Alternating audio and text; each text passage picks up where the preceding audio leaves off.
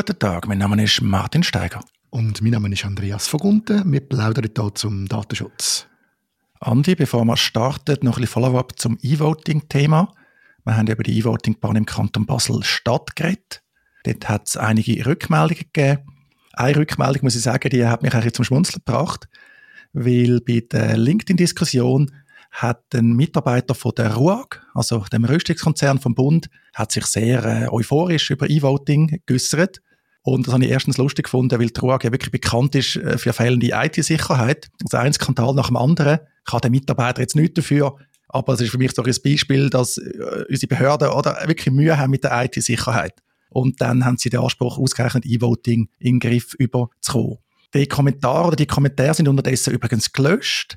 Vielleicht war meine Antwort ein hart bei LinkedIn, darum auch das äh, sinngemäß. Was mir aber dann dort vor allem noch aufgefallen ist, neben dem kleinen Ruhe-Thema, ist so ein bisschen der Verweis auf Fälle. Ja, es gibt ja auch beim herkömmlichen Abstimmen und Wählen Probleme. Erwähnt worden ist zum Beispiel der Wahlbetrug im Kanton Thurgau. Das war tatsächlich auch eine größere Geschichte. Gewesen. Da hat der Kanton Thurgau jetzt einige Verbesserungen vorgenommen. Und vielleicht einfach da mal von meiner Seite. Ich glaube, du und ich sagen nicht, es gibt auch beim herkömmlichen Abstimmen und Wählen kein Problem. Also dort muss es funktionieren, auch dort muss man anschauen, dort muss man Sachen verbessern.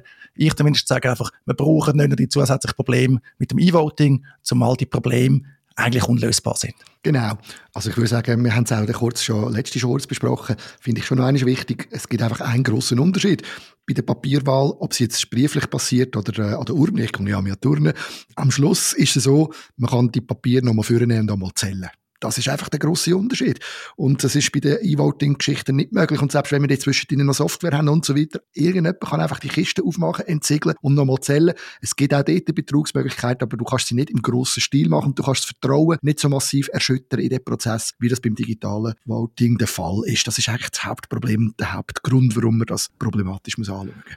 Ja, und das Vertrauen basiert darauf, dass eigentlich wir alle, die wählen abstimmen, das können nachvollziehen bei Bedarf. Das heißt, es muss einfach nachvollziehbar sein, man muss können anschauen und das geht ja beim E-Voting eigentlich nie. Also am Schluss ist dann das Vertrauensthema und das ist einfach ganz klassisch, das funktioniert nicht. Also wir kennen das auch mit den Wahlbeobachtungen.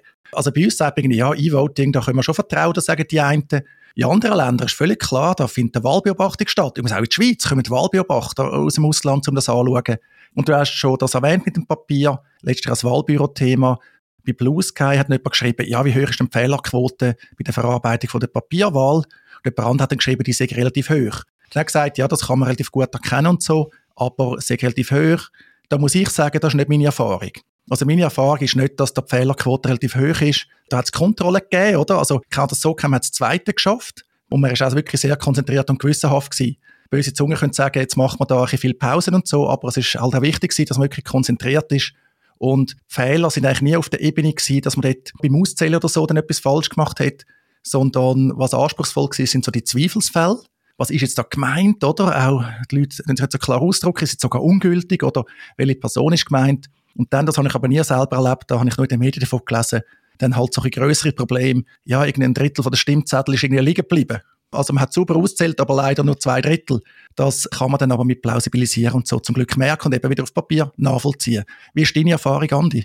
Genau gleich, also äh, ziemlich ähnlich, das wollte ich so sagen. Ich bin ja auch äh, an verschiedenen Orten schon im Wahlbüro gewesen. Zu Bern zum Beispiel, dort ist mir aufgeboten worden, ohne, da hat man nicht, da ist man nicht gewählt, sondern kommt man einfach ein Aufgebot über und dann ist man dort in einer riesen Halle mit ganz vielen anderen Leuten und ist dort am Zählen. Also das ist so eine Situation, die ich erlebt habe. Da in Köliken zum Beispiel, da haben wir Wahlen, also da werden die, die Stimmenzähler werden gewählt.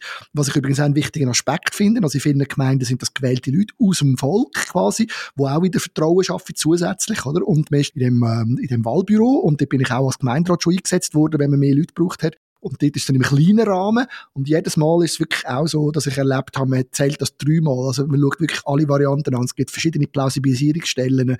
Es ist, wie du sagst, eigentlich höchstens an mir eine Frage, wenn es um wenige Stimmen geht, haben wir wirklich richtig entschieden bei diesen schwierigen Fällen, wo es nicht so klar ist, was die Stimmbürgerin oder der Stimmbürger haben wollen. Und dort versucht man eigentlich wirklich immer im wohlwollenden Sinne eine, Lösung zu finden, dass die Stimme auch wirklich gültig kann abgegeben werden. Von dem her glaube ich auch, also das funktioniert, da hätte ich jetzt auch keine Bedenken. Ich fände es noch spannend, wenn man da ein bisschen mehr Einblick gewähren, auch da natürlich. Und das haben wir auch schon diskutiert, wenn wir jetzt nicht einmal das Fass öffnen. Auch dort wird Software eingesetzt. Eben, also auch da muss man genau anschauen. Es ist nicht einfach E-Voting schlecht und alles andere ist gut. Aber kommen wir doch zum heutigen Thema, ein Legal Session Thema. Andi, du hast wie immer zugelassen, wenn ich Fragen von den Mitgliedern von der Datenschutzpartner Academy beantwortet habe. Welche Frage willst du vertiefen?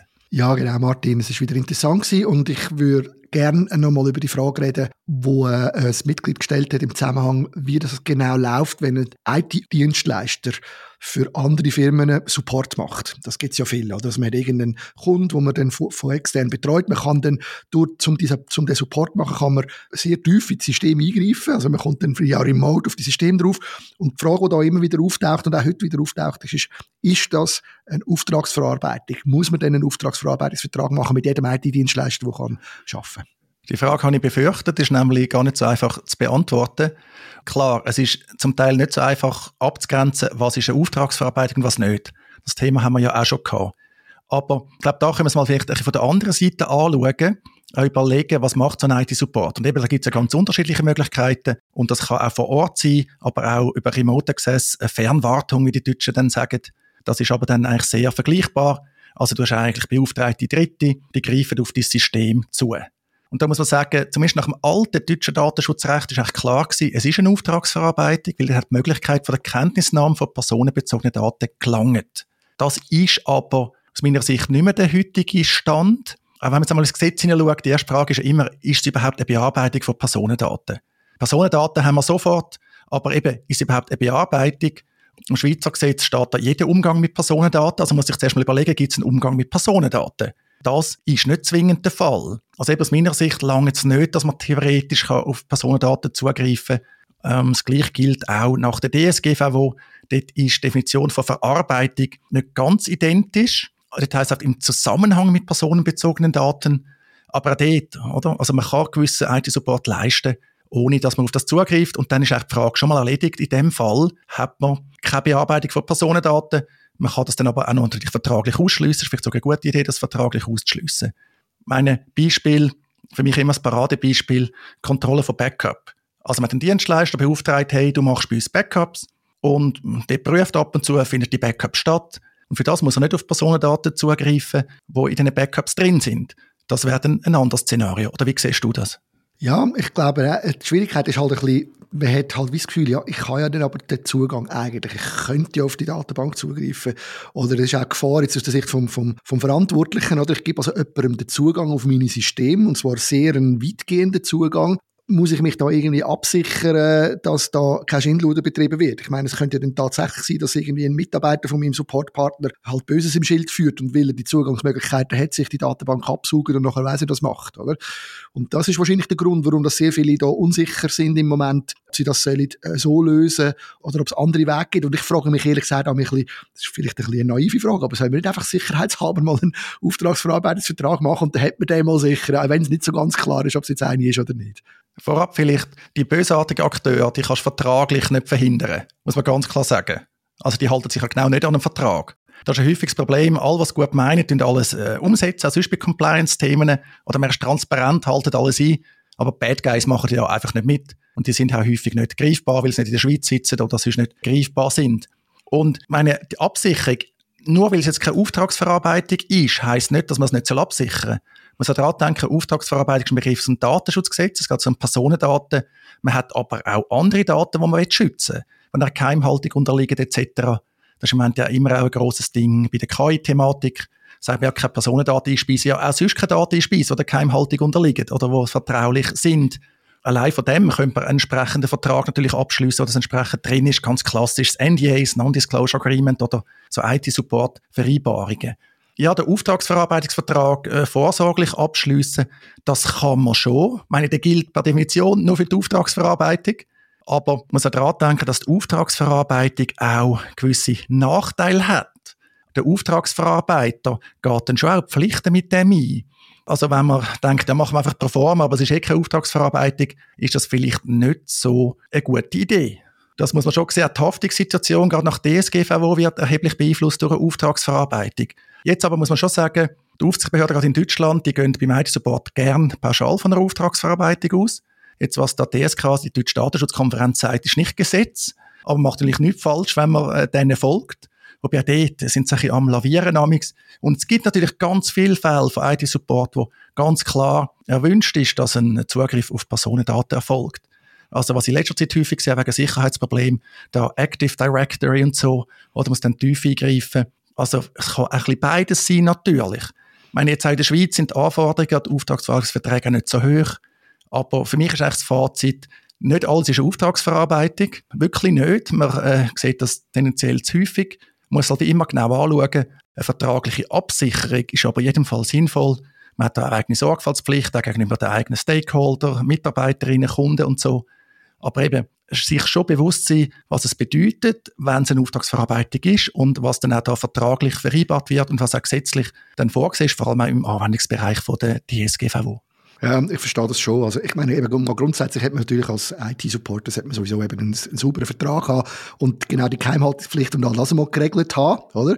Haben wir aber auch schon gehört, dass es ja offenbar mündliche Versionen gibt von diesen Lösungen, was ein bisschen strange ist, aber kann man natürlich machen in der Schweiz.